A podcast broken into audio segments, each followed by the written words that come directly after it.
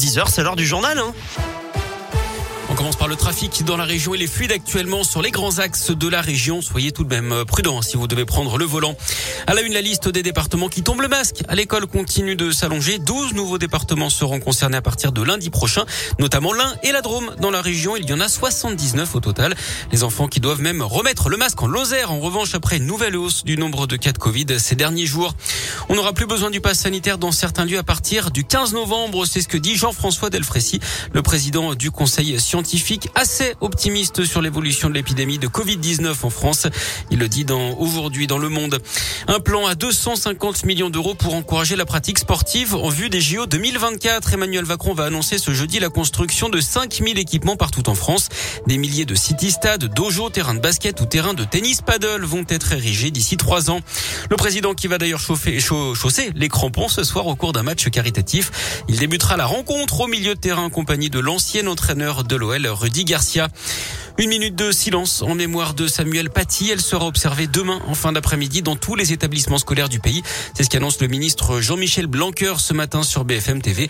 Il y a donc euh, tout juste un an, ce prof d'histoire géo qui a fait une partie de ses études dans la région à Lyon avait été assassiné en pleine rue et en plein jour à la sortie de son collège de région parisienne pour avoir montré en classe des caricatures de Mahomet dans un cours sur la liberté d'expression. La famille de Samuel Paty, elle, va rencontrer Emmanuel Macron et Jean Castex. Ce sera samedi.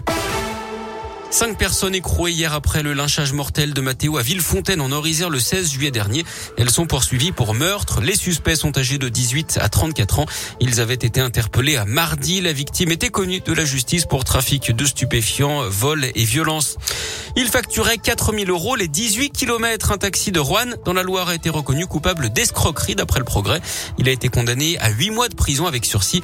Il devrait également rembourser les sommes perçues indûment, 195 000 euros au total. Il a expliqué qu'au départ, il avait fait une faute de frappe dans sa télétransmission en rajoutant 2 zéros. Mais en voyant la somme remboursée par la Sécu, il avait finalement continué. Elle avait fait tomber une partie des coureurs du Tour de France à cause de sa pancarte sur le bord de la route l'été dernier. Une jeune femme d'une trentaine d'années jugée aujourd'hui en Bretagne. Elle encourt jusqu'à 15 000 euros d'amende et une peine d'un an d'emprisonnement. Et puis à l'étranger, un attaquant en Norvège hier à Kongsberg, une ville, à l'ouest d'Oslo, la capitale. Un homme a agressé des gens avec un arc. Bilan 5 morts et 2 blessés. Il pourrait s'agir d'un acte terroriste. Suspect a été arrêté. On reparle de, du Tour de France et du cyclisme avec le parcours du Tour 2022 qui sera dévoilé aujourd'hui dans la région. Le peloton devrait passer à Saint-Etienne. Le grand départ, lui, sera donné de Copenhague au Danemark. Ce sera le 1er juillet avec une arrivée sur les Champs-Élysées trois semaines plus tard. À noter une autre particularité cette année, le retour du Tour de France féminin.